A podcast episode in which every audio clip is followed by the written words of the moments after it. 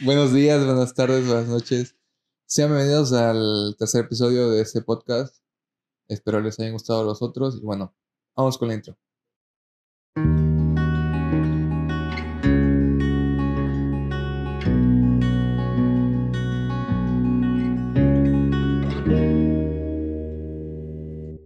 Ok.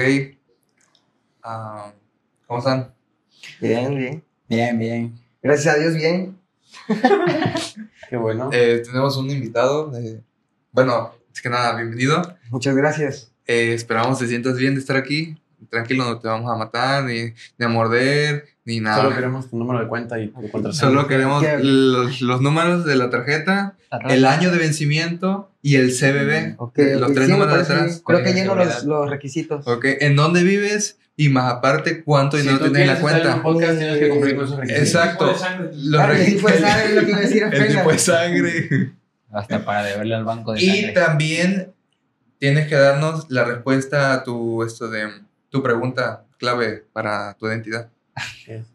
Muy bien. Pues la verdad, muy bien, muy contento de tener a nuestro invitado que ahorita se presentará. Y pues esperemos también que nosotros seguramente aprenderemos más de él que él de nosotros. Sí, seguramente al final, pues, aquí entre comillas ya nos conocemos todos y creo que podemos aprender mucho más de él. Creo que se aprende un poco de todo cada día y de cada persona, ¿no? Ah, La verdad que, que me siento ansioso, feliz, por, porque te tenemos aquí para pues hacerte Muchas gracias. este y sobre todo porque Daniel Palacios, quien no lo conoce aquí en Tierra Blanca, es un personaje. Bueno, para los que nos, nos escuchen de otro lado, ahorita él se va a presentar, no te adelantes. Corte. Ah, no, no es cierto.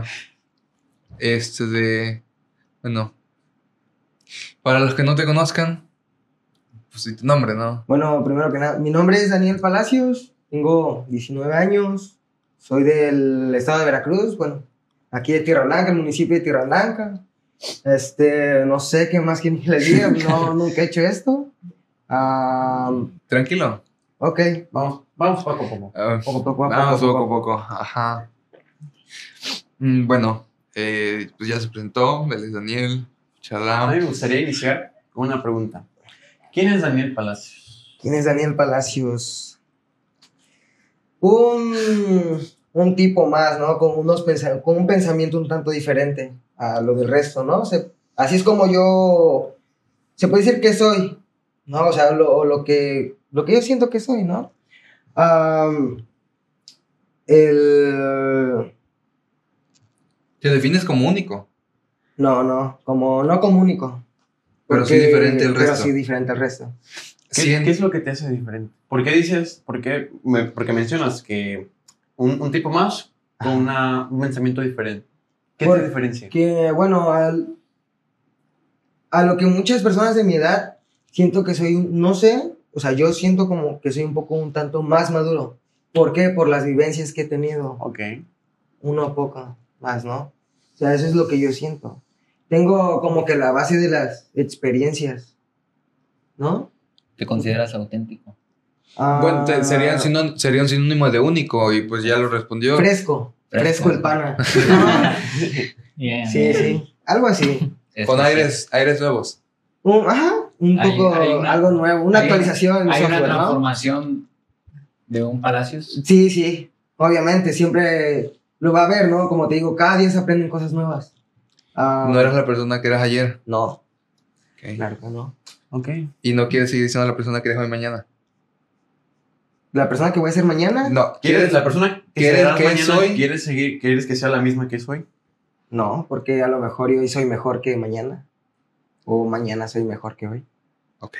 Muy buena, muy buena respuesta. Ok. Yo, yo pensaría que iba a decir otra cosa, pero No. me, me gustó, me gustó bastante eh, lo que dijiste. ¿Sientes que, mm, bueno, ya dijiste que obviamente yo comparto tu idea de que las experiencias nos, nos forman, al final de cuentas, como decíamos en el podcast anterior, al final de cuentas, eh, del sufrimiento, de las vivencias y de todas las cosas que moralmente pensemos que son negativas, son de las que más aprendemos porque estarás de acuerdo que, por ejemplo, de que te pase algo malo que moralmente lo decimos, por ejemplo, que me roben el celular, puedo aprender más de eso que teniendo mi celular conmigo. De, o sea, de cualquier cosa que me pueda pasar negativa, Puedo aprender. En vez Sí, de claro. que te esté dando todo bien, no aprendes nada. Eh, hace tiempo leí una frase que decía, los momentos difíciles hacen hombres fuertes, los momentos, los días fáciles hacen hombres débiles, ¿no? A lo que vamos es que como algunas personas tienen una, como lo dice el, compa- el Arturo. Arturo, ¿no? El compañero Arturo. este, el, pues pusiste de, como de especificación, el que te roben un teléfono, ¿no? Pues el día de mañana, pues no vas a pasar por la misma calle, o si pasas, pues ya vas a estar como que más atento, ¿no? A las situaciones. O sea, ¿para qué? Para que no se vuelva a repetir el error. Así es. ¿Me entiendes? Me, me gustó bastante tu frase, de hecho. Cuando decías que eres diferente, me surgió la duda. ¿Tú crees que vas contracorriente? Sí. ¿Y es por gusto? O sea, porque te gusta ir contracorriente o porque estás seguro de... Por gusto, por las dos. Porque no me gusta seguir lo que todos siguen, lo que todos hacen, se puede decir. Como ser la oveja negra. Anda, anda, anda, el rebaño, el malo, se puede decir, ¿no? Para que el día de mañana, los que, como tú lo dijiste hace rato, los que siempre pensaron como de que no, o sea, y el día de mañana di- digan, wow, ¿cómo, ¿cómo es que este tipo fue de esto a esto, Hay, no? hay una palabra. A veces nos tenemos que perder Para Porque- poder encontrarnos. para poder encontrarnos. Y Exactamente. tenemos toda una vida para encontrarnos. Así es. Eso sí. Eh, me surge una pregunta muy interesante. ¿Qué hace Daniel Palacios en un podcast católico? Eh, pues, bueno, primero que nada, porque pues me invitaron, ¿no? Y la verdad, las cosas nuevas siempre me gustan. Digo, wow, pues no, nunca he hecho esto, quiero ver, quiero ver qué, cómo se maneja, si me gusta, ¿no? O sea, porque siempre me gusta probar cosas nuevas. Ser. Y pues no sé, o sea. ¿Por qué, por qué decidiste venir? O sea, porque te invitamos, pero pudiste rechazar. Sí, que no. Ajá. Y no había ningún problema. por- ¿Por qué decidiste venir? es que como te comento, me gusta hacer cosas nuevas. Salir de lo que estoy acostumbrado. Salir de la zona de confort. Exactamente, para ver qué me gusta o qué no. Por ejemplo, el día de ayer fui a cortarme el cabello y quería hacerme algo nuevo y dije, ok, y había visto el bigotillo francés, ¿no? Y dije, yo nunca me he hecho un bigote francés y me lo decía, el tipo me dijo, háztelo. ¿Por qué? Porque no, no sabes si te puede gustar. Y wow, vaya que sí, o sea, bueno, en lo particular me gustó cómo me quedó. ¿no? Algo tan Te, te simple. ves bien, te ves bien. Eres una persona que vive el hoy, Ah, sin exactamente. esperar nada del mañana. Solo por Vive- hoy, vive solo por hoy. hoy. Yo, yo hace tiempo vi una frase. Te quiero preguntar si te crees partícipe de ella. Eh, cuando tú te ves y observas que estás siguiendo a donde todos van, te cuestionas y te preguntas por qué y vas en reversa, Ujú. vas en contra de ellos. Sí. ¿Te creerías, te creerías de esa manera? Ah. No quieres seguir lo que todos hacen y te cuestionas por qué lo estás haciendo y vas en lo contrario de ellos. No sé si este pensamiento me llevó a, hacer, pero yo siempre dije, no me gustaría ser del montón. Ah, ¿Me entiendes? Por eso es que, Dejarte llevar por la misma ola que todos. exactamente, ¿por qué crees que siempre, por ejemplo, me ves, o sea, me ven y dicen, ahí está ese vato, ¿no? O sea, o de que digan, ahí está el grupito de tal, y a diferencia de que, bueno, ahí está él, ah, Palacios, ahí está el grupo de Vidaña, y está el Palacios o Palacios, ¿no? Así, ¿me entiendes? O sea, como que siempre destacar de una u otra forma, aunque yo no lo quiera hacer, lo termino haciendo. ¿Por qué? No tengo idea. O eso es como, como yo lo veo, mi perspectiva de mí. ¿no? A lo mejor estoy en, en equi- en equivocado o algo así, pero es como yo lo veo, mi perspectiva, ¿no? Mi forma. Todas esas cosas, o sea, y sí, obviamente nunca, pues a quién le gusta seguir lo mismo que todos. Exactamente. ¿Te gusta, Wow, mucha gente te diré, ¿eh? Bueno, te, te gusta sentir, bueno, te gusta tener tu propia opinión, te gusta tener, Un criterio. te gusta tener tu criterio propio sobre todas las cosas que hay en el mundo. Por eso es que eres más, aparte, por eso no eres de seguir un grupo, una Yo sociedad. creo que la pregunta, si me permites hacértela, ¿te crees, crees que tú, fil- no sé cómo sería el, el verbo de filosofar, Ajá. Ujú. tú, tú lo haces? O sea, sabemos que filosofar sería como Tú cuestionarse, Cuestionarse de las preguntarse. cosas, ¿no? Tú lo haces Sí, me lo he hecho. seguido. Ah, no seguido, pero... Pero te, te gusta hacerlo, vaya. O sea, sí, digo, porque, porque a mí me encanta, o sea, por ejemplo, pero ¿por qué esto es así? O sea, no sé si te lo has preguntado. Los niños se cuestionan todo. Lo- Los, niños son, gen- son personas, obviamente nosotros los relacionamos como una esponja que, que se llenan, va llenando de conocimiento. Yo digo, cuando crecemos, nos vamos a la rutina y no nos seguimos cuestionando las cosas, ¿sí? Y a mí me gusta cuestionarlas. ¿Tú serías de lo mismo? sí. Porque este... siempre, pues es de las primeras cosas, ¿no? ¿Por qué hago esto? ¿Por qué lo hice? ¿Por qué soy así? Y si te das cuenta, siempre hay un trasfondo de todo, ¿no? Claro. Hay una, una cuestión en la cual siempre te preguntas por qué, ¿no?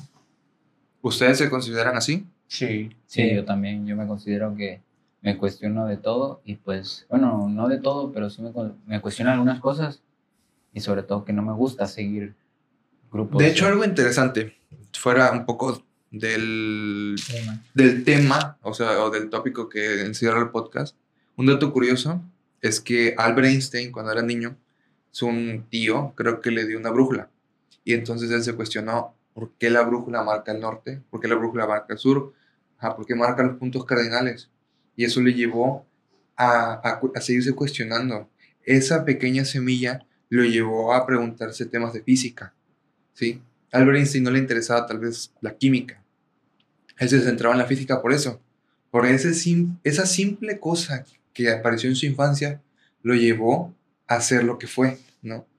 Yo creo que si seguimos nosotros bajo el mismo pensamiento de un niño, de seguirnos preguntando por qué, yo creo que podemos sacar más que los demás que siguen solo porque es así, ¿no? Bueno, ese es mi pensamiento, no sé si tam- también lo compartas tú. Sí, o sea, de, como tú dices, siempre hay algo que inicia todo, ¿no? La semilla.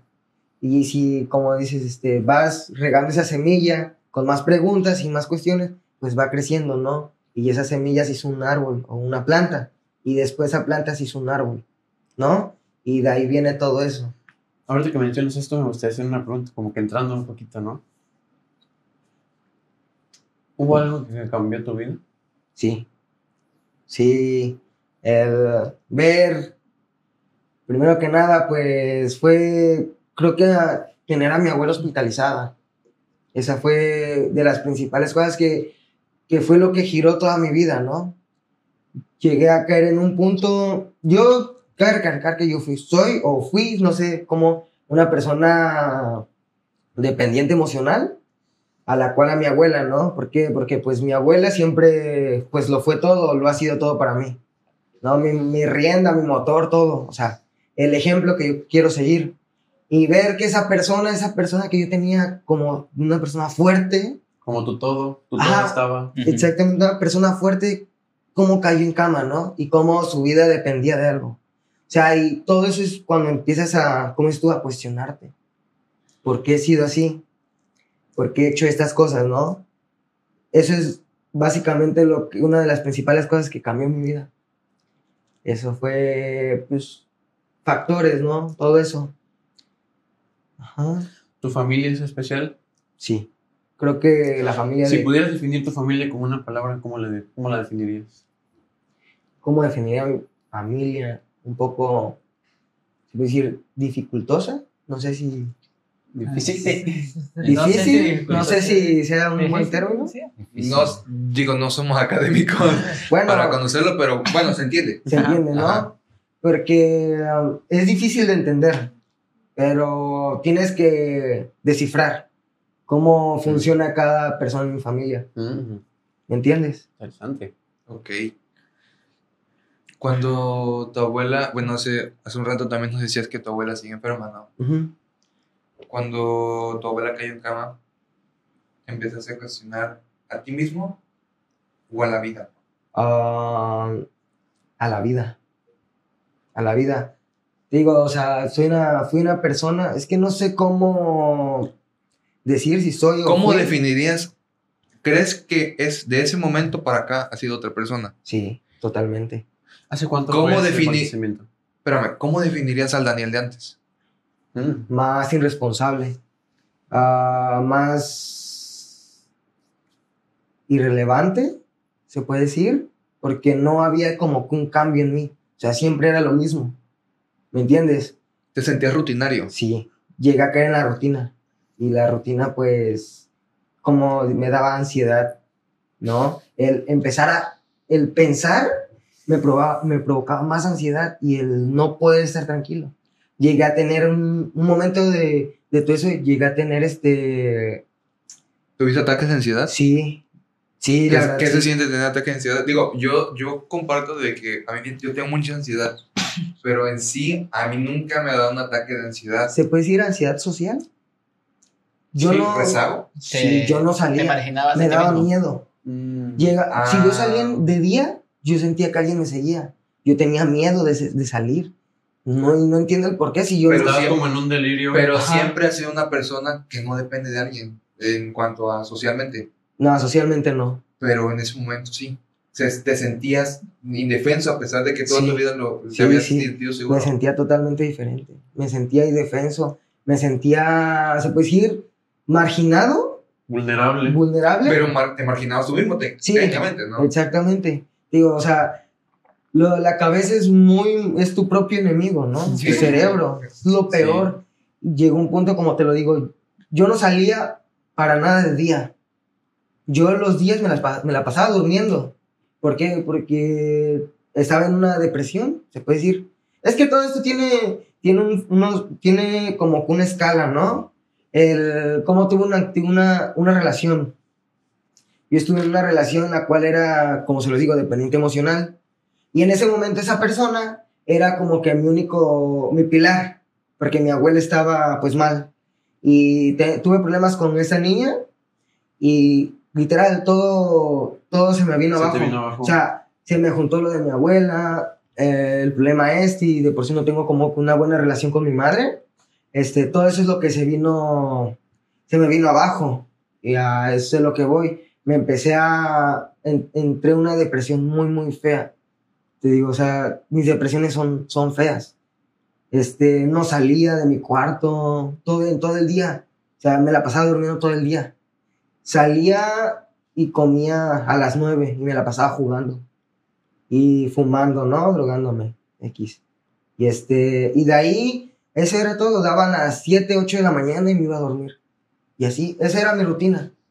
Y se los juro que es una, una vida fea, porque cuando yo, este, yo duré un, un plazo de alrededor de, se puede decir, de un año y medio fumando.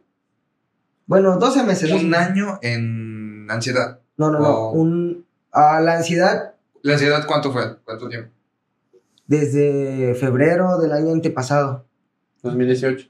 No, 19. Ok. Sí, 2019. Sí, año pasado. Ajá, Desde febrero de 2019. Entonces, todo eso se vino en cadena, ¿no? Desde febrero, inició febrero, marzo, de entre febrero y marzo, ¿no? Y este, y fue todo eso, marzo y de ahí en adelante. Ya fue en, fe- en, en febrero igual de este año que fue que me rehabilité, entre comillas, porque no- uno nunca se rehabilita este, en el cual pues ya tuve tres meses para reflexionar todo lo que hice. O sea, y estar ahí, estar en un grupo de apoyo es, es algo que te cambia. O sea, por ejemplo, desde el primer día que tú llegas hasta el día que tú te vas, ¿no? Tú llegas con todas las comodidades del mundo. Tú tienes una cama, tienes una televisión, una consola, tienes comida a la hora que tú quieres. Y entrar a un lugar así, pues, es básicamente, se puede decir, una cárcel, ¿no? Estás encerrado, tienes obligaciones, algo que yo no, no hacía, ¿me entiendes? Yo no tenía obligaciones absolutamente de nada. Y creo que es también error de mi mamá y de mi abuela por consentirme tanto, ¿no? Porque es que quieras o no es un consentimiento que hacen, o sea, no, no te preocupes por nada. Tú pero- como niño no te dabas cuenta de que era una responsabilidad. Exactamente, pero ahorita ya de grande te das cuenta de que lo que estabas mal, ¿no? El cómo perdí tiempo estando en el ámbito, ¿no? En el mundo de las drogas. Eh, el cómo pierdes amigos, familiares, amistades por estar ahí, ¿me entiendes? Porque es lo que yo notaba y decían, y tenía un ego alto y una autoestima baja. Eso era lo que tenía. Ego alto, son. Palacios. Lo que tú hiciste cuando te rehabilitaste y todo eso, ¿tú lo hiciste por ti por Claramente. alguien más? A mí, No, a por mí me queda la duda. Por ti. Sí. Fue por... Te voy a decir algo. Siempre vas a estar tú, después tú y al final tú. Se escucha eh, Egoísta, egoísta, pero es la realidad. Exactamente. Eres, eres la persona que siempre va a estar. Va a estar Me llama mucho la atención que, def- que te definiste con un ego alto. O sea, y una depresión baja, porque si tú piensas. Tú ves una, Autoestima. auto- digo, una, Autoestima. una autoestima, una autoestima baja y un ego alto. Ajá, Si tú piensas una persona egoísta, piensas que tiene una autoestima baja. exactamente. Pero no. A veces las personas con ego alto escondemos nuestras inseguridades con el ego. Te lo juro. Wow. Esas son cosas que, que, pues no sé si ustedes sepan, me imagino que no, porque yo lo- los he conocido y no, no son para nada, no tienen un ego alto, ¿no? A lo mejor Arturo un poco sí, pero, pero lo normal, ¿no? Ups. En lo que cabe, ¿no? Pero sí, o sea, yo me escondía mucho de mi, ¿De tu realidad? de mi realidad, exactamente. Vivías como en una, una realidad burbuja. fantasiosa. En una nube. Me- Exactamente. Me queda la duda. O sea, llevabas meses en esa ansiedad, en todo eso, esa nube de problemas. Eh, ¿Qué fue lo que, de lo que te diste cuenta, cómo fue que pasó ese momento de que estoy así y ya no quiero estar así? ¿Y cómo iniciaste la rehabilitación? Ah, primero que nada, un drogadicto nunca va a aceptar que es drogadicto, ¿no? Exactamente. El primer paso para aceptar y para ayudarte es aceptar lo que eres, ¿no?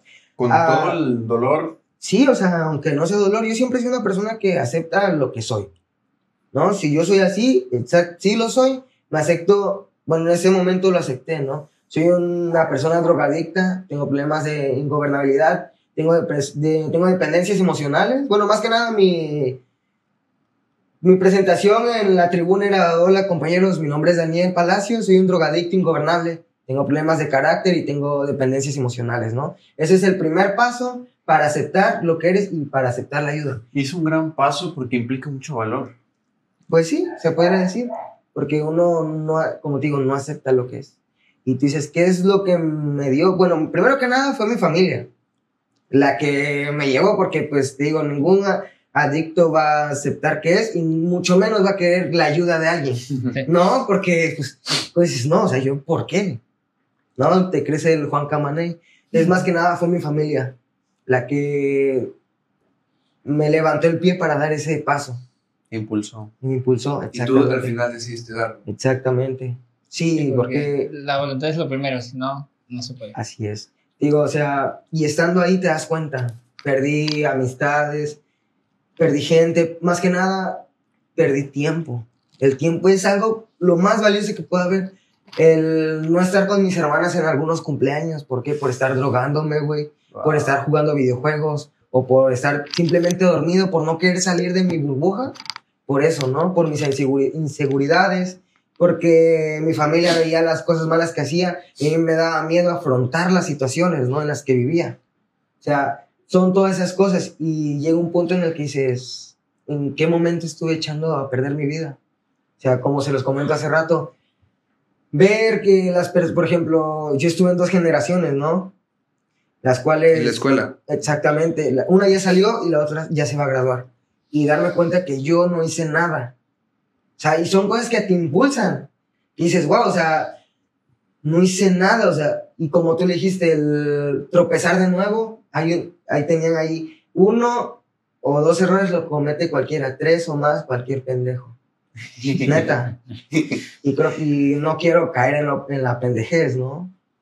O sea, son todas esas cosas que me llevaron a tratar de, de mejorar, ¿no? Una, darle la calidad de vida que yo quise tener a mis hermanas y no repetir el ciclo. Porque cabe recalcar que pues no tuve una buena infancia. O sea, creo que todo adicto y el, tenemos una niñez un poco traumante. Traumática. traumática. Ahí hay, hay una historia atrás de todo Ajá, hay eso. una historia, güey. El porqué de esto, esto y esto, ¿no? O sea, son cosas que te llevan a, a darte cuenta. Y Yo no quería que se repitiera esa misma historia con mis hermanas. El, mi padre, pues, no, yo no crecí con él, tuve un abuelo problemático y pues quienes fueron mis pilares fue mi abuela y mi madre. Y creo que, que sea otro güey que les, di- que les siga dando problemas como que ya no se lo merecen. ¿Te sientes feliz? Claramente. Te veo feliz. Gracias. Fíjate que me da mucha curiosidad. Digo, te conozco desde algunos añitos, estamos jóvenes. Oh, este, y bueno, te, te perdí la huella, honestamente. O sea, no siempre hemos sido muy, muy cercanos, pero por ellos fue, es como que más te conozco, ¿no? Y, y cuando ellos me, me comenzaron a hablar de ti, al nuevo Daniel, yo dije, wow. Y pensé, nunca es tarde. Y me da mucho, mucha Gracias. alegría verte y, y el que nos estés el, el que nos estés compartiendo, les estés compartiendo a las personas lo que eres, Pues- porque precisamente para eso se grabó esto. No es fácil, no es fácil lo que estás No, haciendo. fue un Sí. cambio completo, porque, o sea, realmente ni él, ni yo, ni tampoco ellos dos, ni mucho menos Cesvin, te, te hemos Sí. visto en estos meses y prácticamente casi no te habíamos visto desde que dejaste el Cebetis, Ujú. pero tu cambio fue tan grande que se veía en redes sociales. Se veía cómo enfocabas tu energía de una manera diferente, cómo llevabas una vida mucho más organizada, cómo cambiaste ese Daniel y buscaste mejorar y sigues buscando mejorar, porque obviamente eh, hay una frase que dice, la perfección no existe, pero hay que buscarla. Y creo que lo has hecho perfectamente, en serio. Se que- ve tanto. Un trabajo humilde, pero bien hecho. Y claro, hay que seguir trabajando, fresco, hay hay que seguir- yo siento que tienes las ganas de seguir trabajando en ti, de seguir esculpiendo esa persona que deseas ser. Tienes las ganas. En lo, Y en lo poco que, que has estado compartiendo, pienso, ¿eres una persona conformista? Para nada. Ya sabes. Para nada, ¿eh? ya sabía ya. Para nada. Es que um, mi abuela sí es muy conformista. Yo no. Como se los dije hace rato, por ejemplo, este, no viví mal. No me quejo de la vida que tuve. Pero sí tengo visión como para vivir mejor. ¿Me entiendes? Eso es lo que... Y ese es un pensamiento de una persona madura. Una persona que tiene claras sus metas. ¿Te arrepientes de tus errores del pasado? Si me arrepiento, de algunos sí, de otros no. Pero sin esos errores no sería... No sería lo que en este momento llegue a ser o en lo que estoy, o lo que me pueda convertir a ser. Ok. Este, vamos a hacer un corte y te regresamos.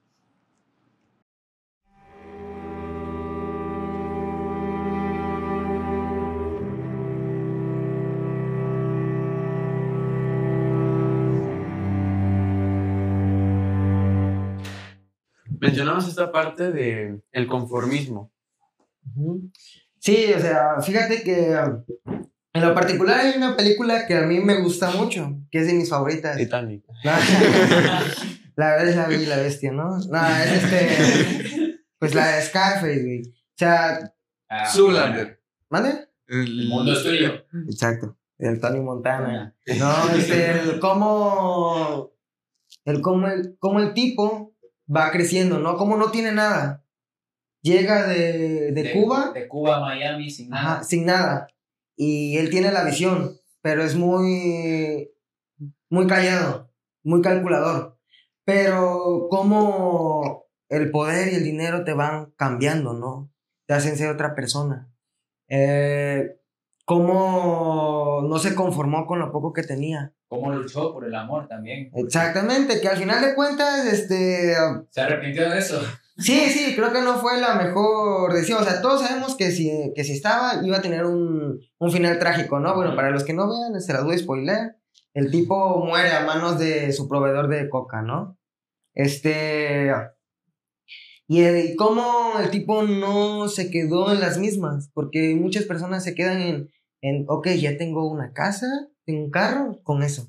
Y no, el, el chiste es empezar a tener dos casas y después de dos casas tener tres carros. O sea, eso es a lo que vamos, no conformarte a lo mismo. La ambición. Exactamente la ambición. Aunque a veces la ambición nos puede llevar a algo malo. Ajá, eh, te digo, la locura, pero tienes que saber Equilibrarlo. equilibrarlo.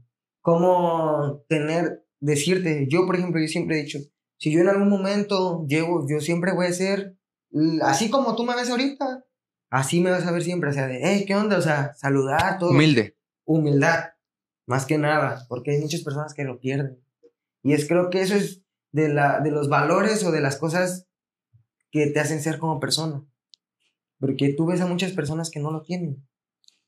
Para ti, ahorita que mencionas eso, para ti, mm, ¿qué cualidades ves en una persona? Para decir, mi compa, mi amigo, mi confianza se la voy a dar. el, cómo se expresa.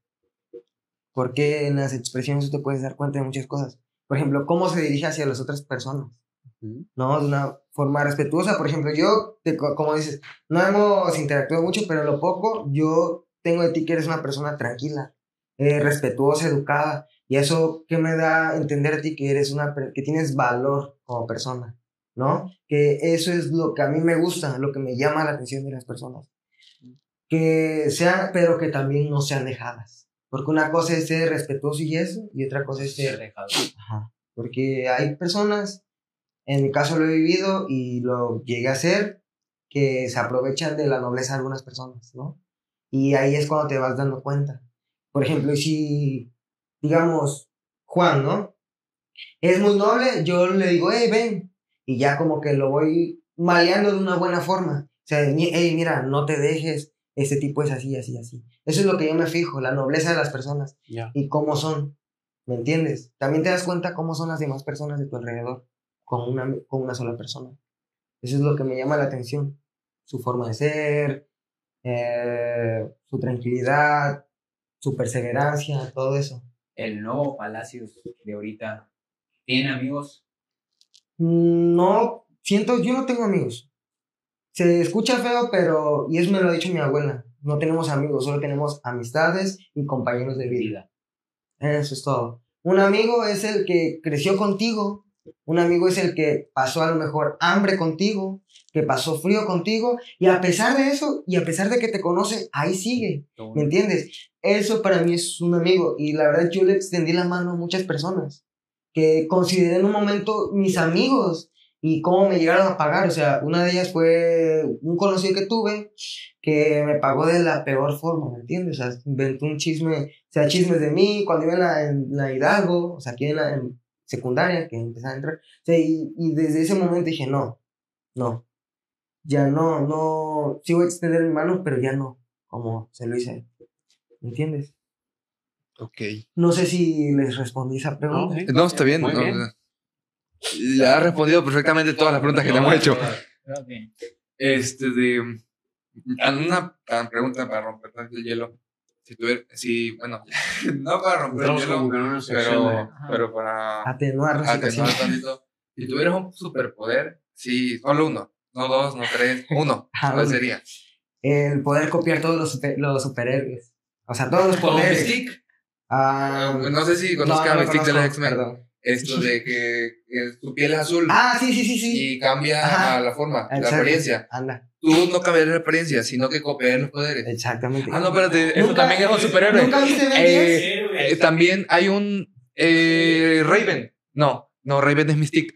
Eh, en los X-Men No hay, una que con tocar a la gente le chupa sus poderes. Sí, no, en, también en Ben 10, ¿nunca vieron bien El- Ben 10? Ben 10 Kevin. No, Ah, el normal, el Yo normal. pensé que cuando ya ven Es que Kevin- Sí, sí. Toca algo y se convierte en eso. Algo así. Ajá, que como los metales se convierten en metal. Ajá. Pero con poderes. Como una esponja. Anda. Eres. El director. El que está hablando es el director, allá director atrás. preguntas. Director, lo invitamos a pasar al set. Pasar a ser. De ese lado, el micrófono. ah, con gusto. Esto de. Bueno, Bienvenido al- el que director. no ven, él está el detrás. detrás. Está detrás de la cámara. Nuestro estimado y amigo Esvin. Cámara. Guillermo del Toro para los amigos. Mucho gusto a todos. Eh, bueno, la estaba formando un- algunas preguntas que ya me ganó una mi compañero y amigo. Primo. primo. Pero bueno, eh, otra pregunta que te quería hacer era para romperte el hielo. Pégate más el micro. Si, Así. si pudiera ser un animal, ¿cuál sería? Un animal. ah, un alacrán. ¿Y por qué? Porque, no sé, un alacrán es chido. Se está solo, está guardado y si te pica ya se va. Es como que nada más te pico y me voy. Y ya lo que pase de ti. Pero ¿definirías tu personalidad como la de un alacrán? no. Según dicen que el animal Pues sí, que, que queremos ser es con el que nos Me gustan más los cuervos. Los cuervos. Un cuervo. ¿Tener los Nuevo Toledo? No sé, pero un cuervo. Sí, o Porque si sea, los molestas te sacan de hecho, la, hay una- la sabiduría de los cuervos es que, bueno, los cuervos son muy sabios. ¿Me entiendes? Son, este, muy eh, receptivos a todo. No sé si sepas que los cuervos recuerdan tu cara para toda su vida. O sea, imagínate. Una, o sea, a mí me llama mucho la atención los cuervos. Como los elefantes. Anda. ¿Y a ti qué te gustaría? ¿No? Un lobo. ¿Qué, ¿Cuál Un fuera lobo, tu un lobo. un lobo? ¿Por qué? Un lobo. Porque son.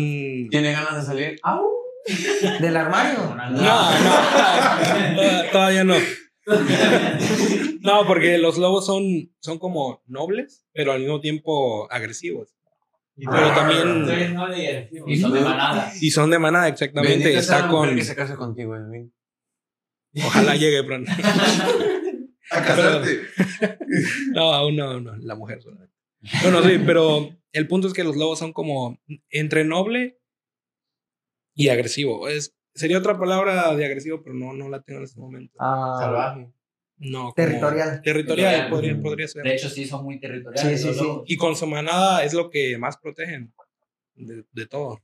Y como cuando juegan, o sea, son otra cosa, son como que niños, cachorros. ¿no? Como los zorros. Saben cuándo ser nobles y saben cuándo ser Exacto. ¿Cuándo atacar? ¿Y con quién? Ajá. Sería porque. ¿Tú sí definirías tu personalidad con el animal? Con, no, yo creo que con un lobo y con una lechuza. Que es mi segundo animal. Con una lechuza, ¿por qué? Por la forma. en Por que la forma más. eh, También son unas. ¿Quién se lo también, es, No, también es una. También es una. es un animal noble. Es un Oh, bueno. animal noble y muy sabio también. dicen Ah, que- por la sabiduría, sí. Sí, Y por la postura, que es como Siempre más. impone. Sí, me impone, no sé si respeto, pero impone como que. Su presencia. Ajá, su presencia, elegancia es la palabra que sí, iba a son muy decir. Elegantes. entrevista, ¿eh? Gracias por, por su tiempo. Entonces, me voy. ¿Alguna otra pregunta? Sí, tenía muchas A ver. Bueno, una un poco profunda. Eh, si pudieras, si, tu- si tuvieras la capacidad de cambiar algo en el mundo, ¿qué, qué sería? ¿Qué sería? Buena pregunta, ¿eh? Pues. Creo que para tener un mundo mejor necesitamos mejor gente. Entonces, como que la forma de pensar de las personas. Que todas las personas piensen de una forma más profunda y consecuente.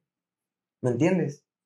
¿Por? Porque eh, ahora vivimos muchas cosas desagradables, se puede decir. Ya no me meto en detalles, pero no, creo que no es necesario, ¿no? Sí, ok. Este, eso, la forma de pensar de todas las personas. Que seamos un poco más empáticas. Yo Más creo- empatía. Yo creo que ahorita el mundo se está volviendo más empático, ¿no? De alguna forma u otra, como que se está volviendo empático. Claro, no en todos, todos los lugares y todo eso, pero yo siento que aquí, aquí en Tierra Blanca, necesitamos mucho eso. Sí, exactamente. Necesitamos Bueno, en, en todo el mundo. en todo el mundo. O sea, es que no se trata nada más en... En algunos países, en algunos países, Obviamente la, empatía- cultura cambia, sí, hay- pero si el mundo fuera más empático en general, fuera Bueno, diferente. yo, yo, estuve en, yo estuve en Yucatán, una experiencia, bueno, perdón, Oaxaca, y Oaxaca es un lugar, su gente es muy empática. Nosotros los veracruzanos, en Veracruz, la gente es muy empática. Te diré que la gente de otros países, mm, y ya nos tocó entrevistar, la gente de otros países dice que los mexicanos somos muy buenas personas. Sí, son- de hecho, no, nosotros por eso, Se siente el calor. sí, se siente el calor de la Tierra. Blanca. de Tierra Blanca, de Tierra También, Blanca y, o sea, tú vas a otro estado y a Veracruz te lo ponen como, ala, él es muy buena onda, él es, Un jarocho. es un jarocho, o sea, el jarocho. Alegre, nos sí, definen con alegre, alegría. O sea, Sí, sí. al- bueno, claro ejemplo, yo, ¿cómo soy yo? Hiperactivo. Extrovertido, alegre, pero a mí no me, a mí me gusta inyectarle esa energía a las otras personas. Aguas, aguas, aguas, Sí, aguas. energía. Algo que dijiste, como yo igual estuve un tiempo, pero en Campeche, ahí pues mm, los campechanos son muy parecidos, particularmente, o sea, Sí. son muy... Tienen la cabeza, su cabeza es redonda, o sea, ¿me entiendes? No, es que sí, sí, se escucha. En forma de. Sí, sus Sí, formas. sí, sí, son muy O parecidos. sea, Sus rasgos. Ajá, exactamente. Y yo estuve trabajando pues en una playa, ¿no? Una zona turística. Ujú. Y iba muchas personas, ¿no? Y, por ejemplo, los que eran de Yucatán decían, me preguntaban que si yo era de ahí. Y les decía, no, soy de Veracruz. Y cuando decían, ah, eres de Veracruz. O sea, y me decían, una vez me tocó salir con una tipa que decía, es que la- los jarochos son muy, ¿cómo me lo- Muy como que sensuales. ¿Me entiendes? Mm, o sea, Órale. depe- de- dicen que los que ella ha conocido, Ajá. o sea, son muy, como que de una forma muy sensual. Propia. Ajá. Y este, y eso es lo que les gustaba. Y Bueno, y eso que no ha venido Alvarado, mío. no, la, así de, wow, es la primera vez que me lo dicen, pero pues creo que gracias. Ok. Lo tomaré como un buen cumplido. Pero Aunque, sí, o sea, aunque, aunque englobó. ajá, pero sí, o sea, es muy diferente la gente de allá que acá. Una de las cosas que yo me saqué mucho de onda es que allá hay los cruces peatonales, ¿no? Son como topes, como los que están en la unidad. ¿Ves que son así? Al, altos? Sí, sí, sí. Son Bueno. topes no de reducción de velocidad, pero son como que más Anda, anda, altos. bueno, ahí tú puedes ir con tu teléfono. O sea, y tú pues vas caminando y ves al suelo y los carros se paran, Pero es que yo. se eso- paran. O sea, O sea, le dan la preferen- cultura. sí, sí. Le dan preferencia cultura. al peatón. Y aunque no pase nadie, tienen que pararse Pero eso- mínimo cinco segundos. Eso es una, esa es una regla de tránsito. De Ajá. que- De que, o sea, aquí también, por eso las líneas son Pero- líneas internacionales. Esas líneas, o sea, a fuerzas que tienen Se llama mampara. Se llama mampara. Ajá. Creo. O Pero- peatonales, ¿no? Ajá, o sea, pero a Pero mam- se debe- no. Pero aquí no tenemos. Bueno, no, no cultura. vialidad. Aquí- Bueno, bueno, bueno. El caso que yo me saqué mucho de eso porque Ajá. respetaban. Y, por ejemplo, tú aquí, o sea, la gente se para hasta la esquina. Y a veces me dan ganas como de pasarle en el cofre. pero no, no, no, no. Como que no hay, no hay. Pero sí, o sea, y es algo que, como la cultura cambia, ¿no? Como El contexto. el- ajá, todo cambia. O sea, y te- wow. Como en mi pueblo no son así. Si fuéramos así, fuera otro- otra cosa, ¿no? O sea, Éramos potencia mundial. Posiblemente no mundial, pero sí nacional, ¿no? O sea, Bueno, al final de cuentas, lo que, lo, lo que compartías de que lo que hace un país rico es su educación. Su gente, su exactamente, invierten mucho en educación, ¿no? O sea, no nos vamos, no me voy a meter en... En temas políticos, sí, ni sí, nada. Sí, sí, sí. Pero estamos, eh, cambiar, pero, pero volviendo a la respuesta de tu pregunta, cambiarías a- eh, eh, que, el, La que la gente sea más realista y tal vez su educación, su, sí, cultura. Sí, sí. Todo lo que... ¿Le darías como que un plus a eso? Ajá, que, que sean más conscientes, que sean más empáticos y que sean más Realistas, ¿no? realistas en todas las situaciones que vivimos. Ok. ¿no? O sea, fíjate, te voy a poner un contexto. En el Infonavit. No menciones lugares. Ah, Agua. perdón. Eh, No, no la dijimos eso. No dijimos Bueno, eso. bueno, un lugar. Es que no, no saben cuál, pero bueno, en un, en un sitio de aquí, de- en la zona en la que yo vivo, en el municipio, sacan la basura, o sea, según el camión pasa los martes y la gente lo saca desde el domingo, o sea. o sea, ¿para qué sacas la basura si se va a hacer un. Y va a oler feo. Y- cochinero. exactamente, o sea, y tú, tú entrabas a ese, ese Lugar. fraccionamiento para que no se escuche tan tercermundista, ¿no? Y este, a esas privadas. Y, y apestaba, güey, o sea, y todo en la tierra, y no, yo decía, no, hombre, esta gente, o sea, por eso nos tachan de tercermundista. O sea, literal, yo vi una maqueta tercermundista en- de así, o sea, ¿me entiendes? ¿Si has visto esas en Facebook que hay unos maquetas que hacen tercermundistas? Con la arrolladora van de limón, un poste de luz caído, la basura. en un gran escenario. Es- anda, anda. O sea, y así es como yo lo veo yo, ah, eso para gente, o sea, ¿por qué? No hacen conciencia. Ajá, o sea, saben que los perros hacen su. botan todo, ¿no? Y se ve, está mal, o sea, ¿por qué la gente no entiende? ¿Por qué la gente. ¿Qué es lo que necesita? ¿Es, algo en el agua? O sea, díganme, ¿me entiendes? ¿Qué toman, no? Porque para que no entiendan que el camión pasa el, el martes, es como que Mejor la saco el sábado en la noche. Digo, el, la No, saco no, el no, lunes en la es que está peor y la, Ah, gente, la gente la saca el domingo y ella la quiere sacar el si no sábado. se quieren levantar en la mañana, pues sáquenlo en la noche, o sea, el lunes en la noche, pues sí. exactamente, o sea, y ya. Es que también lo sacan unos días antes para dejar la basura. Para los que no escucharon, Ah, es que juntan el juguito. Ah, es que es el juguito de la basura. Es que están haciendo composta, o sea. Dijo que la basura se añeja. Para los que no escucharon, dijo que la basura se añeja. Lo meten en tambos de, de roble. De fermentación. Sí, sí, es el liquidito de la basura que está al final. Bueno, lo recogen y lo echan. ya, mejor paramos porque ya me va a dar asco. Me voy a vomitar y no, no quiero. Jugo Vamos, vamos a ver un poco más. Vamos un poco algo más. Ah, pero tus 12 cucharadas de azúcar para que. Ok, pues. Vamos a algo más. Dani, regresando un poquito. Yo, yo quiero hacer una pregunta. Yo quiero- regresando a- al tema de, especialmente hacia ti. Ya que hablamos de muchas cosas. mm, si pudieras agradecer algo, ¿qué sería? La vida que me tocó. Porque, bien o mal, esta vida me tocó y esta vida es la que yo agradezco. ¿Me entiendes? ¿No? Eso es lo que yo siento. O ¿Le sea, agradeces a alguien? Ah, a dos, dos personas. Primero que nada, a Dios o Jesús. No sé qué, qué, este, qué religión nos estén escuchando. Jehová, Buda, no sé. O sea, Es- Bueno, bueno, está abierto agradecer- para todo tipo de agradecer un poder depende, superior. depende también de lo que tú pienses. Sí, o sea, agradecer un poder superior. Ok.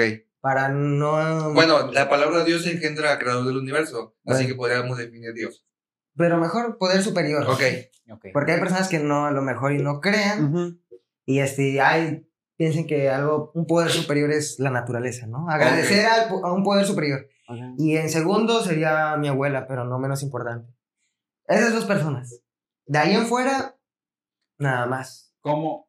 A ver, yo, yo quiero hacer una pregunta, ya que, ya que lo mencionaste. ¿En qué crees? ¿En qué creo? ¿Cómo en qué creo? Religión. Ah, religión, religión, religión, católico, Dios. agnóstico. Tú crees en un Dios Ateo, yo como como la naturaleza. Es que Un Dios creador. es un poco difícil porque soy católico por mi familia, pero... No, pero tú, tú, tú.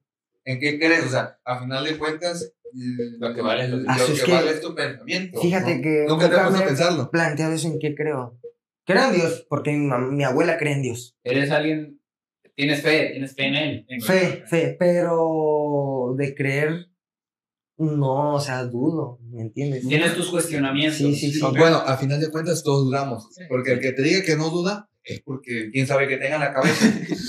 Porque En este mundo no es. dudar está bien. Por ejemplo, pienso Yo- que hay algo bueno y algo malo. Nada más. Yo creo que eres agnóstico. Eh, Se podría ¿En contexto? ¿no? ¿Dame contexto? Agnóstico es el que cree que hay algo, ¿sí? Ajá. Más no lo define como una religión. Creo, creo que así es la definición. Sí, sí, sí. Ok. Sí, o sea, por ejemplo, igual de las cosas malas. Luego, ayer, exactamente ayer, estaba viendo un TikTok de un tipo que estaba grabando cómo se abrían sus puertas de su closet, estaba con su esposa. Y yo digo, güey, o sea, ¿cómo es que hay energías que, que se manifiestan de esa forma, no? Bueno, nosotros los, los creyentes, los católicos, lo manifestaríamos como almas en pena. Ajá, sí, sí, sí. Pues, o sea, así como hay cosas buenas, hay cosas malas, ¿no? Pero si se dan cuenta, hay más cosas malas que buenas. Se han puesto a...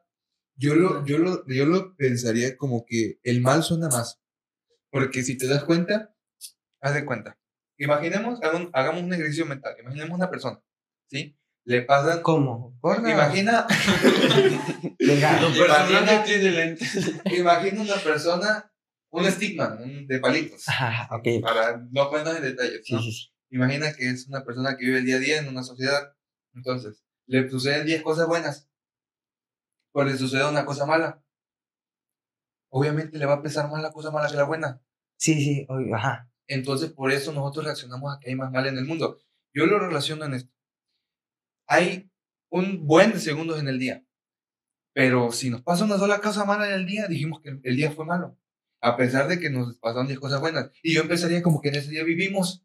Y esa es la primera de las cosas buenas que pasa. Y la gente no se da cuenta del valor que tiene despertar. Sí, sí, ok, va, pero a lo que yo me refiero es que en el ámbito religioso, ¿no? De que hay más fantasmas, más almas en pena, que como ángeles, ah, ¿o alguna vez has presenciado un ángel? De hecho, sí, nosotros De- en eso. de hecho, que hay más. El, de- en la creencia católica se dice que Lucifer se llevó a dos tercios del ejército de ángeles. O sea que demonios hay dos tercios Sí, y sí. ángeles solo un tercio. Entonces son más demonios que ángeles. Le- le estaba- de hecho, ok. ayer estaba viendo una película de eso, se llama El Rito. Es una película que trata sobre los, Nunca le he visto. el exorcismo del Vaticano, los exorcismos del Vaticano, una, o sea, el exorcista del Vaticano. Pues desconocemos si sea fiel, obviamente. porque- No, sí es fiel. porque- No, pero- No, yo no, no, puedo, sí. no puedo aceptar que es fiel o no, porque yo no, ni la he visto, Bueno, ni sé el Y contexto. la iglesia, pues no. Y la iglesia tampoco la ha reconocido. El caso, el caso es que ahí se en- en- dice que el Vaticano ha luchado muchos años contra, contra los demonios y todo eso. Y ahí lo que tú dijiste, lo dijo, Ah, sí. que Lucifer se llevó A dos este, tercios a de dos los ángeles. los ángeles. Y por eso es que el- cada día hay una lucha contra... Lo, lo Contra vemos demonios. como que Nosotros- más, como tú dices, tal vez se le puede llamar, entre otras cosas, entes malos, entes buenos, Ajá. pero nosotros no lo vemos como que eso necesariamente tenga que verse reflejado Tiene en las que regir. cuantitativas en el mundo. Algo- o algo de- que, de algo que, para, para Sí. per- que esos demonios caen en las personas que al demonio lo tienen como un mito. Mm. No. Temas Bueno, de eh, otro de depende de la persona, pero bueno, tem- temas de otro Eh, podcast. pero ahora sí, es- no tiene nada que ver, pero qué bien dibujan a los demonios. ¿eh? O sea, de, del cómo se verían los ángeles. No sé si vieron esas imágenes que así con muchos ojos. Y ¿Qué un- cosa? Bueno, ¿eh? Ah, es que, mira, mira, es que hay, hay, hay ángeles, arcángeles, hay, hay mucha jerarquía divina. Ángeles, arcángeles, tronos, dominaciones. A ver, a ver. Aquí nuestro técnico sí se sabe la jerarquía divina. De- Leíste la Divina Comedia. no es máster en teología, pero sí se lo sabe. Fíjate, o sea, en el- qué- o sea, es como un poco inmaduro, pero qué bien los dibujan, ¿eh? Qué bien los representan a los demonios. Todos mamadísimos, con sus alas negras, güey, sus cuernos. y- o sea, se ve, se ve cool. ve Grotesco. cool. Sí, sí, sí. Mm, se ve cool, se ve cool. Bueno, al final de cuentas lo que le gusta al ser humano es el morbo. Ah, exactamente. Pero el ángel es, Es una que- capacidad. Bueno, te diré Es que... como si viera un ángel o a un demonio, me daría más miedito el ángel, o sea, es una bola de fuego con así. Pero sí, pero a un demonio le daría más miedo un ángel. San Miguel Pues, Arcángel. también él dice que le No. A un, Bueno, a un demonio le daría más miedo. Bueno, pero eso estamos hablando, estamos, ya estamos hablando de entes divinos, Sí. entre entes divinos. Yo Él habla, que- él habla entre entes divinos y él mismo, y él le daría Ah. más miedo a un ángel. Sí, sí. Pero creo que sería un trono. Bueno, no, no me acuerdo bien. Ajá. Pero bueno, Yo creo que. al- algo así. Tampoco somos teólogos, ni, ni Solo esto de. somos unos tipos hablando de temas. Solo sabemos que no sabemos nada. Ah, Exactamente. muy Sal-. Salió muy filósofo el chavo. Sí. Aguas, aguas. Estudió filosofía en la prepa. Sí, se nota. Todos somos filósofos. Bueno, al final de cuentas sí. Bueno, A ver, yo quisiera preguntarte algo, un poco más regresando a ti. Eh, ¿Qué es lo más importante para ti? ¿Qué es lo más importante para mí? La familia. Genial. Creo que eso es para cualquier hombre de una casa, su familia. Porque dicen que hombre sin familia es hombre que no tiene nada, así como la patria. ¿No? Eso es para mí es lo importante, llevar a rienda a mi familia. ¿Por qué? Porque soy el hombre de la casa y soy el que tiene que ver por, por la manada, ¿no? Sí, o sea, viendo desde otro está punto, bien tu o sea, analogía. Eso es lo que yo pienso que es para mí lo más importante. Ok. Porque pues la familia ya van las, se puede decir ramas. Fuera del círculo de ellos, de tu familia. De mi familia, pues yo. ¿Por qué? Porque pues si yo no me preocupo, si yo no soy importante para mí mismo, ¿para quién lo voy a hacer? ¿No? Ok. Palacios. Tú practicaste boxeo, ¿no? Ajá. Estuviste boxeando. Pero sabemos que lo que golpea más duro es la vida. ¿Qué tan duro te golpeó la vida a ti? Bastante. Y Porque ¿Cómo los, a los afrontaste? rounds. ¿Cómo afrontaste ese golpe que te dio? Bueno, en la cara. Que siempre, Mira, mis acciones siempre dicen que cada acción lleva un, tiene una consecuencia, ¿no? Tiene una consecuencia de igual o de diferente manera, ¿no? Y esa fue la reacción que tuvo la vida hacia mí, ¿no? El, como te digo, tuve un ego alto, tuve una forma de ser muy mala en algún momento, tal vez. Ah, hice tratos que no, algunas personas no merecían, ¿no?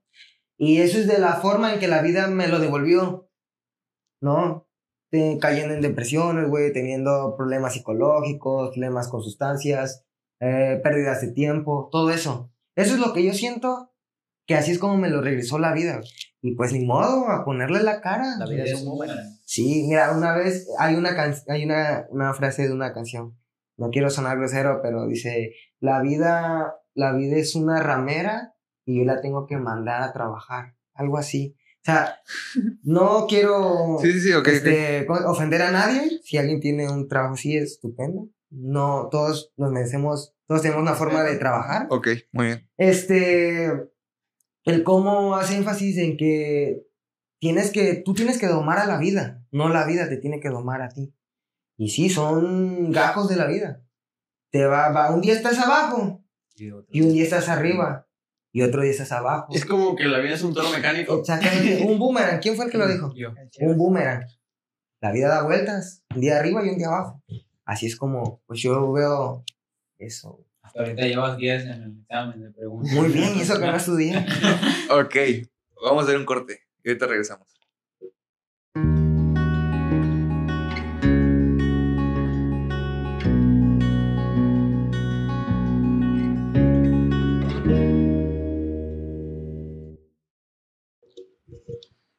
Bueno, ya volvimos. No, fue tantito. Este. Ya no me acuerdo en qué nos quedamos. Bueno, voy a hacer otra pregunta, entonces. Sí. O, mm, ya se me fue la onda. Eh, Creo que si le pudieras. Bueno, me había dicho. Si pudieras decirle algo al Daniel de antes, ¿qué sería? ¿Qué sería? No, no te enamores. Pierdes mucho tiempo. Y si pudieras decir algo al Daniel del futuro, ¿qué sería? ¿Qué le podrías preguntar? Que me diera el consejo de mi vida. Que en ese momento, que en ese momento, en ese momento entre al futuro, a, a mi versión del futuro, se puede decir, ¿no? Eso, un consejo así, un consejo de vida, o no sé. Daniel, ¿cuál es tu peor miedo? Mi peor miedo es que como tal, no sé, no tengo idea. Ah, te diría, si yo fuera Daniel de antes, te diría que la pérdida de un ser querido. Pero pues es algo que tarde o temprano va a pasar. Es que no sé, mi peor miedo. ¿Le tienes miedo a la muerte? O sea, a fallecer. Ni tuya ni de alguien más. Es que es algo natural. ¿no? Es algo que es de la vida. Tarde o temprano va a pasar. Bueno, lo único seguro es que nacemos y que fallecemos. Así que. No sé, no le tengo miedo a decir, a nada. Tal vez a tener una muerte dolosa de un familiar, tal vez. Digamos. O no natural. o no, ajá, digamos, para ser más específicos, un secuestro o una tortura por, eh, a un familiar mío, pues creo que es- sería uno de los terror peores de miedos de cualquier persona. ¿no? Claro. Sí. Pero pues de ahí en fuera, No. creo que a nada. Ok. Ok. Bueno, vamos a entrar un poquito a una pregunta. Tengo una última pregunta Ok, ok. acerca de todo eso. Eh, antes de pasar al siguiente tema un poco más eh, espiritual, eh, quiero preguntarte, ¿qué es lo que tú dices? Sin esto, no soy Daniel Palacios. Mi esencia. No sé. Creo que eso es lo que hace ser a cualquier persona. Es que, por ejemplo, ustedes me ven, ¿no? Y ahora yo les voy a preguntar. Vamos a... ¿Cómo, cómo, qué es lo- la impresión que yo les doy cuando me ven? La impresión que me dabas antes me daba miedo. Miedo. Honestamente sentí que me volvías a golpear. Ajá. Desesperanza. Va a ser una- Desesperación. Y ahora que te veo, siento que puedo contar contigo. Te soy sincero. Antes no, no te me hacías una mala persona, te me hacías una persona perdida dentro de ti mismo. ¿Ok? Entonces ahora te, te veo encontrado. Así, yo lo definiría así. Yo, Te encontraste a ti mismo, sacaste lo mejor de ti mismo para el, el Daniel de ahora. Así lo definiría. yo, yo creo que ningún joven es malo, nosotros no somos malos. Solo hace falta que nos digan que somos buenos, o sea, que podemos dar más. En primera me desesperabas, Entonces, pero me caías bien, me caías bien, me ca- ahorita siento que se puede establecer una compañía eh, entre nosotros, todo eso por lo que acaba de, por lo que está sucediendo ahorita entre esta entrevista y todo eso. Pero sí, el tu semblante era un poco negativo, el antes. El Daniel de ahora es positivo, llena las expectativas de ti mismo, porque nunca debes de llenar las expectativas de los demás Exactamente.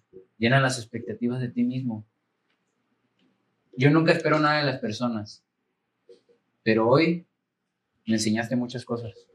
Yo Creo que a todos. Ah, eh, sí. antes era como de que, como dices, Sebastián, un poco desesperante, pero me desesperaba no a mí por tus acciones, sino que yo me sentía desesperado de ver, como tú dices, que echabas a perder tu tiempo. Ujú. Y cuando te ibas al Cebetis, me acuerdo que te dije, loco, deja de perder el tiempo. Ya, ya van dos años que pierdes. Tal vez tú no te acuerdes, pero no sé, se me quedó grabado. Y cuando vi que estabas tratando y cuando vi que lo estabas logrando, no sabes cómo me sentí de, de contento de ver que estabas encontrándote, como dice Arturo. Y hace unos días lo comentábamos. Palacios era alguien que le gustaba echar relajo y todo esto, pero al final siempre fuiste listo, siempre sabías qué hacer, sabías hablar, tenías un habla muy buena. Y hasta hoy en día la tienes. Ah, Gracias. Hasta hoy en día la tienes en, en todo, en todo. Y creo que sabes a todo lo que me refiero. Sí, sí. Pero este, como que te faltaba encontrarte y buscar, buscarte a ti mismo. Así es. Por ejemplo, algo que, que dijeron ellos, este, siempre tuve a lo que vamos desde hace rato, ¿no? Es que yo siempre escondí mi, forma, mi verdadera forma de ser como aparentando ser una persona muy ruda o temible. Sí. Y en realidad, güey, o sea, soy todo lo contrario. Soy algo así como muy cariñoso. ¿Me entiendes? Mi verdadero... Un mi- poco irónico. Exacto, mi, creo que mi verdadera forma es... Soy muy, Nobleza. soy muy tierno, güey. Y eh, yo creo que esa, esa rudeza que dices, yo creo que es más instinto de protección hacia Cuando, las es, personas. fíjate, cuando yo estoy con mi hermana, mi hermana es la mejor niña que yo puedo haber conocido. Cómo me doy cuenta cómo me, me se puede decir, me doblego ante su ternura y su, su forma de ser de ella conmigo, porque es una niña muy tierna. Y ella es la que, no sé, si hasta la piel se me pone chinita, porque ella me da todo eso, o sea, es como, no sé. Un refugio. exactamente un refugio. Y eso es lo que yo me doy cuenta. Y sí, tenía esa protección. ¿Por qué? Porque, como se lo digo, pues crecí en un entorno hostil, Ok. en donde siempre tenías que estar, ¿me entiendes? Y así es como yo empecé a ver la vida. Y creo que así- es como se ve. Siempre tienes que estar alerta, Ok. pero también saber con quiénes y con quiénes no. Este, pero sí, muchas personas me tachaban así de, de todo eso, lo que me dijeron. Pero ya cuando me conocían, se dan cuenta que es totalmente diferente, ¿no? O también yo a veces hacía que conocieran la forma que, que Que realmente era. ajá, o que yo quería que, que ellos pensaran que fuera. Por ejemplo, con las personas que no muy me caían, era como que más, no sé, ¿Hostil? Ajá.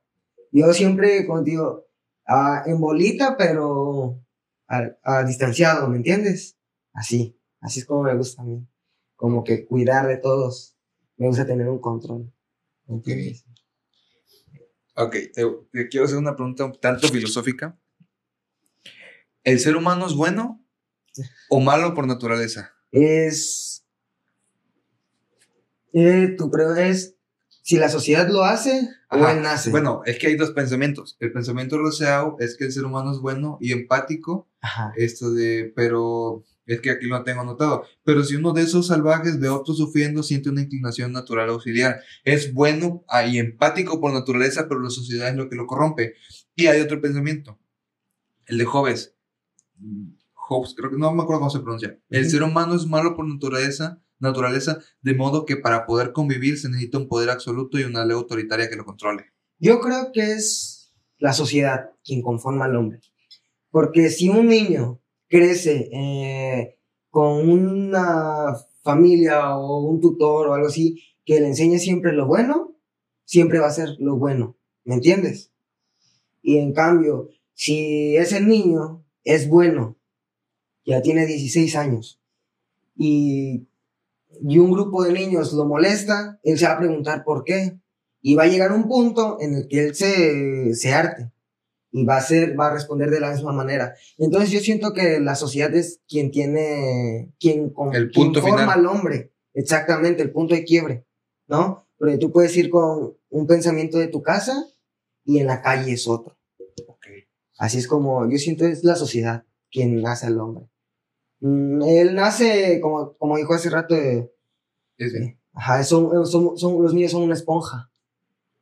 Sí. Absorben todas las cosas buenas y las cosas malas. Y ahí es cuando se hace su personalidad. Y al final de cuentas, cuando salen, por ejemplo, dentro de tu casa es una cosa, pero cuando salen a la selva es cuando se terminan de formar, como que dices. Exactamente. Ok. Así Entonces, es. ¿estás de acuerdo con el pensamiento del deseo? ¿Lo puede decir? El, ajá, que la sociedad es quien hace al hombre, Ok. Ok. Quien Sí. convierte al hombre. Ahora, ya dijiste un poco tu manera de pensar respecto a un ser divino, un ente mayor. Eh, ¿Qué piensas acerca de la iglesia? Un poco más enfocado Centrándonos en la Iglesia Católica. En la iglesia católica, ¿qué pienso? Bueno, primero que nada, Se vale de todo lo que Sí, quieras sí, decir. O sea, critica. siento aprecia, que la iglesia esconde, primero que nada, muchas cosas, como todos. Ujú. ¿no? Y los gobiernos se esconden, ¿y por qué la iglesia no? El- al final de cuentas es un poder, ¿no? Sabemos que la iglesia y el Vaticano les, le- a, la mafia siciliana le ayudaba a lavar su dinero, ¿no? O sea, si no hacían eso, ¿qué otras cosas nos pueden estar ocultando? Ah, no me acuerdo en dónde fue que vi que, que Jesús no es como nos los pintan, al final de cuentas, ¿no? porque él sí tenía como que deseos carnales y todo eso, ¿no? Pero de una Bueno, forma... al final de cuentas era hombre. Era un Ajá. hombre. O sea, al final de cuentas era un hombre. Y a eso es a lo que voy. Yo a la iglesia no asisto. No me gusta estar sentado escuchando a alguien con, hablarte de lo mismo. Porque si vamos a la iglesia, o sea, y por lo regular las misas leen el mismo párrafo. ¿No? Es como un, bueno, a, a las que yo... A tu entendimiento. Ajá. Ok. O sea, y, y es que te leen un poco, el saludo, das dinero, te habla otro poquito y ya, ¿no? Pero de ahí en fuera, ¿en qué te sirve? Escuchar, mejor lee, Ok. ¿no? O sea, ¿de qué sirve ir todos los domingos a la iglesia si al final de cuentas se va a escuchar así feo, pero eres, se puede decir, una basura de, como una basura de persona, ¿no? Ok. tu forma de ser es muy, se puede decir, arrogante. ¿O de qué sirve irte a dar este Golpes de pecho. golpes de pecho si mañana vas a estar haciendo lo mismo? O sea, es mejor, como te digo, tener como que pensar que hay algo bueno y algo malo. Y tú mismo hacer las cosas, pensar, seguir las cosas que son buenas para ti, ¿no? Eso es lo que yo veo, porque pues la iglesia al final de cuentas, ¿a ti en qué te ha ayudado? Bastante. Bastante, ok, pero ¿cómo en qué? Encontrar a Dios. Bueno, al final de cuentas, eh, el pensamiento que yo me he formado y creo que todos se han formado, al fin de cuentas yo me he dudado, me he cuestionado a mí mismo, he filosofado acerca de ello y lo que me parece más razonable es el pensamiento de la iglesia. Lo que enseña la iglesia es lo que me parece más razonable. No, eh, la iglesia con- constituye a mi pensamiento y por eso es que la sigo. ¿sí?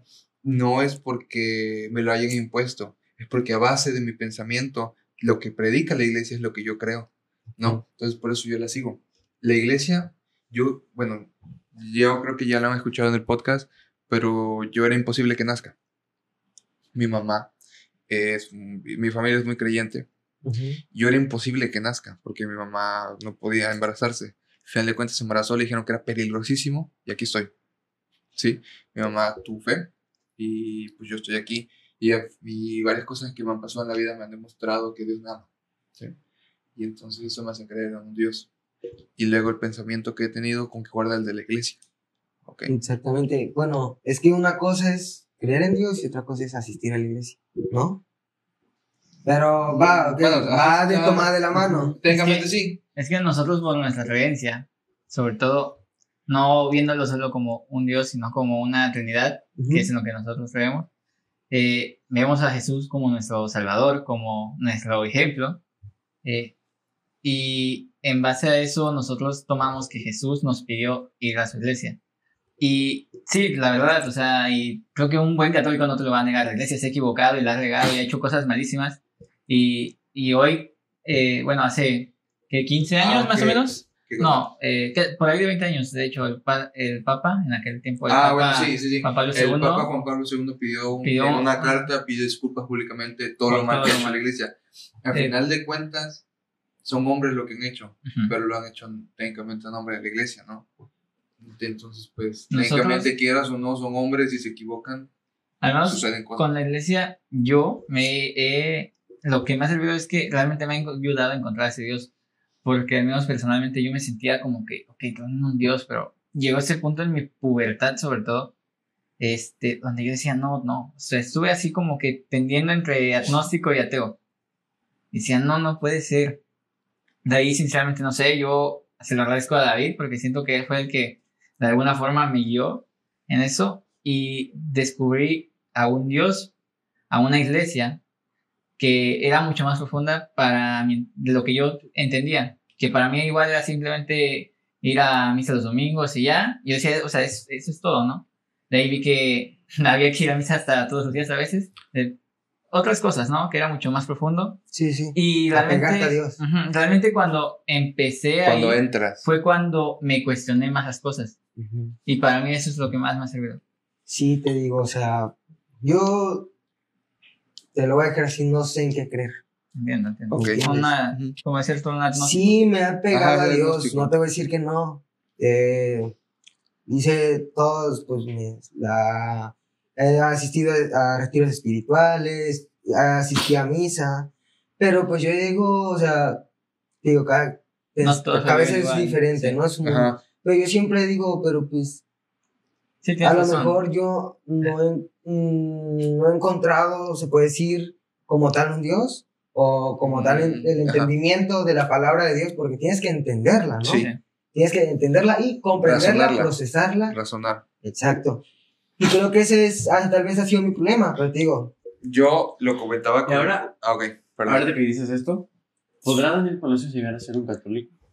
ah, lo dudo. ¿Qué, ¿Qué crees que necesitarías tú para eso? ¿O ¿Qué crees que necesitarías ver? No solo, supongo que no solo en la iglesia como institución, Eh, sino con, en las personas. Supongo que quisieras ver algo en las personas. Siento que, no sé, tendría como que, es que yo soy más como de, wow, lo viví, lo vi.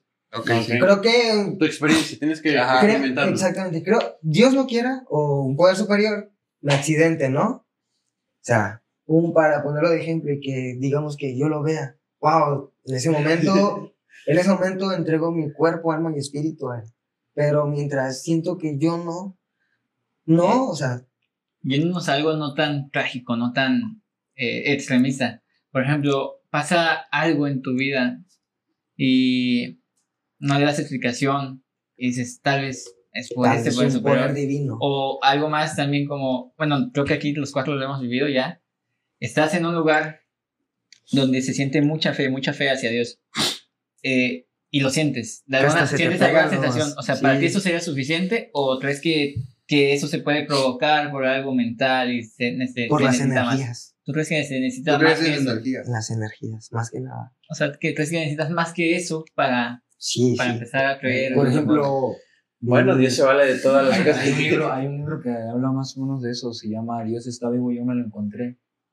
Es de, pues, Dios no ha muerto, hay una película. Ah, también, sí, pero sí. este libro habla de una persona que nació en Francia, una, en un pueblo que es de completo ateísmo.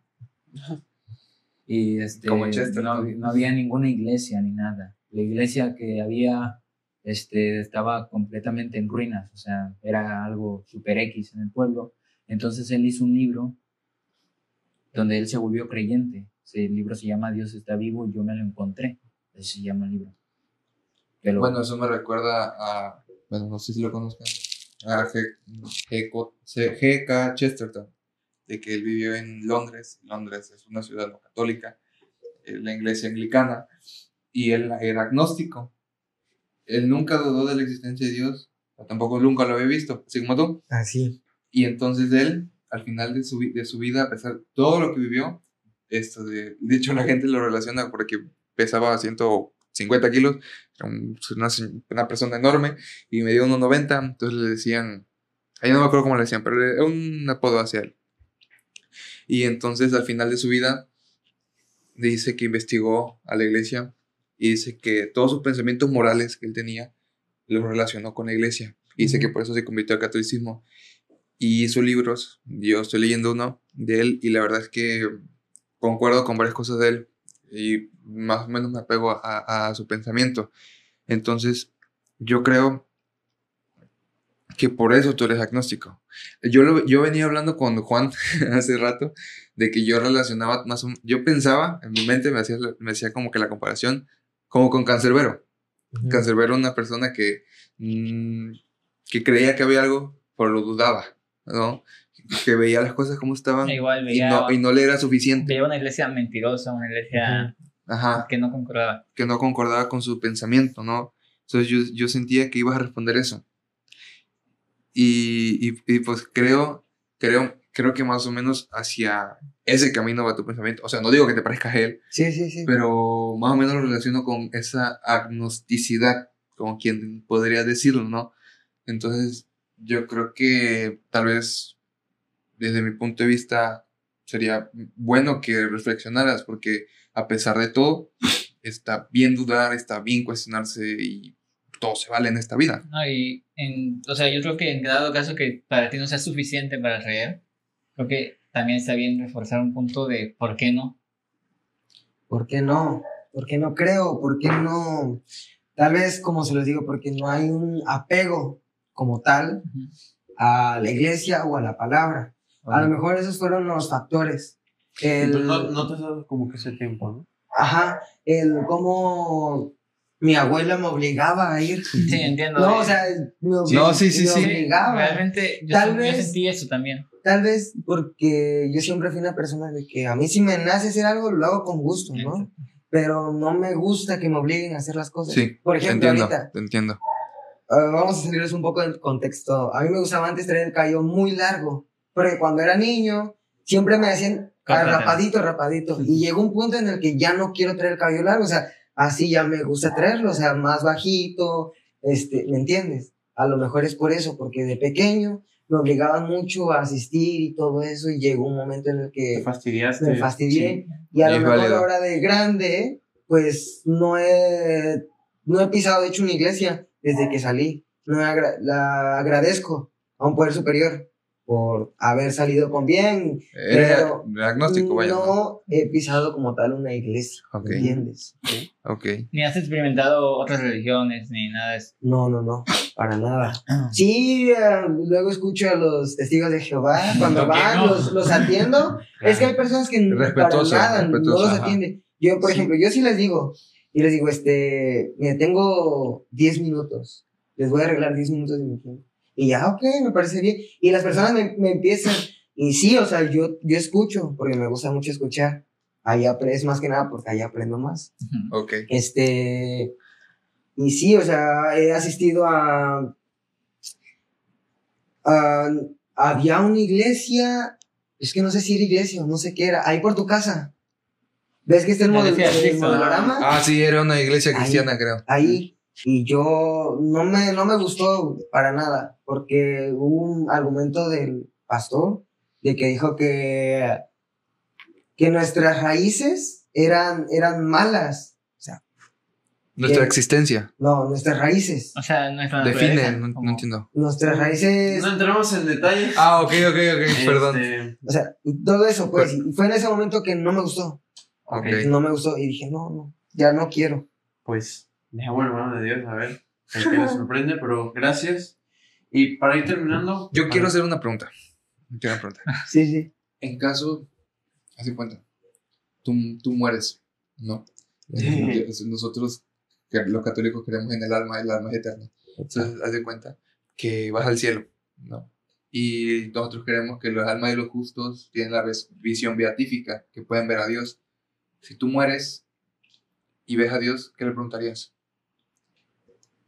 Porque nunca me diste. ¿Cómo se le dice? Esa señal. Una señal. Con la más mínima señal, pero que sea muy específico, o sea, yo, ¿me entiendes? Y de ahí le pediría perdón por dudar de él. Oh, Genial. Pedir Wow. perdón a Dios. wow. No, no me esperé que respondieras eso. ¿Cómo, Yo tampoco estaba. cómo Yo, percibirías? te- yo tengo otra pregunta, yo tengo otra pregunta. Dale, dale, dale. ¿Cómo, ya fuera de, del podcast, así, esto de, hablamos un poquito del infierno, ¿no? El infierno Iba a es donde, donde infierno es el estado del, del alma. Y la Biblia dice que es un lugar del de fuego eternamente quema. Bueno, ajá. El estado del alma y la gente sufre porque se aleja de Dios, ¿no? En un acto voluntario. ¿Cómo percibes el infierno? Bueno, tomando como lo que dijo hace rato Juan, eh, el infierno es algo así como un embudo, ¿no? Dependiendo el pecado en el que tú hayas como que hecho más, Hayas cometido. ajá, es en el, en el aro del embudo que vas a estar. Ah, comparte el pensamiento El- de del- la Divina Comedia. Sí. Exactamente. Entonces, así es como yo siento que, pues, por cada pecado capital es una, una parte del Una embudo. condena, como que dice. Yo siento, yo siento A tu pensamiento. ¿no? Ajá. que si yo llegara a ir al infierno, si es que existe, yo siento que iría a la de la vanidad. Ah, Ok. Soy muy vanidoso, qué honesto. ¿me entiendes? De hecho, te iba a hacer una que- pregunta que- que, si era se muy, muy bonito. De Sí, que si te considerabas vanidoso, Sí. te lo iba a hacer. Sí, la verdad es que me, um, mi abuela siempre me dice, "Este, eres muy vanidoso, me veo mucho al espejo, trato siempre de verme bien. Yo, yo, yo, yo siempre he creído que en todas las personas hay un poco de vanidad. Yo siento que en todas las personas. ah, bueno, a ver. La- bueno, a ver. Es que. Ah, ¿Tú en qué ahora habría- sientes que te iría si es que llegaras a al que infierno? definir- Si llegara al infierno. Vaya, nunca me han preguntado eso. Creo que, creo que, creo que todos tenemos este Esa- pecado, la gula. La Esa está muy buena Somos, para somos, ver dónde estás somos, la fallando, única, ¿eh? somos la única especie Ah, ¿dónde estás que come, que come sin tener hambre. Exacto. Y comemos de más. Antes. Bueno, ahora, antes no. Antes Bueno, para sobrevivir. sobrevivir. A- Ahora no. Ahora comemos por gusto. Exacto. Y yo creo que, yo creo que sería la gula. ¿Y tú? Dan, mm, eh, no, me la, me la- no me lo he preguntado, pero lo voy a hacer porque precisamente para reflexionar en, en dónde estoy mal, ¿no? Dani, para terminar me gustaría hacerte, bueno, pedirte, más que nada para aquellos que nos están viendo, escuchando, ¿qué consejo le das a un joven que está pasando por un momento de adicción, O ansiedad. por un momento o- de ansiedad, de depresión, en donde está teniendo un familiar en cama, a un joven que está pasando un momento difícil, ¿qué le dirías? Bueno, primero que nada, es que se va a escuchar un poco vulgar, pero que te amarre los petates y tengas el valor de confrontar y aceptar las cosas que tú estás haciendo mal. Y si tienes una persona en cama o enferma, eh, ayudarla, porque no sabes si se va a morir mañana. Y al final de cuentas, lo que esa persona se va a llevar de ti son los buenos momentos y los buenos recuerdos. Si estás pasando por una adicción, créeme que te entiendo por qué las debes de estar pasando. Y yo no soy nadie para juzgarte, ¿no? Ah, toma en cuenta que tienes familia que te quiere, tienes una persona que se preocupa por ti. Creo que no le gustaría verte mal o en la calle. Ah, lucha por lo que quieres y cómo lo quieres, ¿no? Ah, ¿Qué otra cosa me dijiste, perdón? No, lo que quieras decir. Un consejo, ok, que si la cara te pe- si la vida te pega, ponle la cara y no le, no le agaches la mirada. O sea, así. Eso es todo, sí. Entiéndelo, pon, este, acuéstate, cuando estés en la almohada, la almohada es el mejor psicólogo. Antes de, de irnos, ya nosotros te hicimos muchas preguntas. Formulas una pregunta a cada uno. Una pregunta, bueno. ¿Cuál fue el motivo de empezar a crear un podcast? Bueno, de- definamos, entonces ya engloba los cuatro. Respondámoslo. Una, una pregunta rápida. Dios.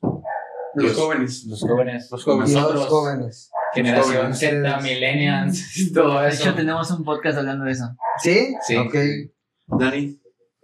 Muchas gracias Por aquí, Igualmente. por haber venido. Tenemos aquí a Daniel, como lo dije al principio, un personaje de Tierra Blanca que, que a veces nos ha llenado de alegrías, a veces De de, desesperación, pero. desesperación. Eh, Él un- es, es el, turbios. él es el verdadero Daniel. Un ejemplo de superación, se podría decir así, un ejemplo de Poco poco, superación pero- poco a poco, de que pasaste, estuviste en la tierra, estuviste por lo Pasaste peor, por mucho. Pasaste por y ahorita mucho. estás, estás dando lo mejor de ti a la vida. Exactamente. Bueno, Dani, ya, ya te agradecieron ¿Puedo agregar algo más? un poquito. Pueden sí. seguir, este, síganme en mis redes sociales. Ahí las vamos a poner en el... ok, ok, Ah, se las paso. Ahí, ahí hacemos algo. Gracias. Somos- Gracias, Dani. contenido. Gracias a todos. No, Gracias a ustedes. por estar escuchando. Director, gracias. La- les mandamos saludos. Hasta luego. Chao. Chao. Gracias.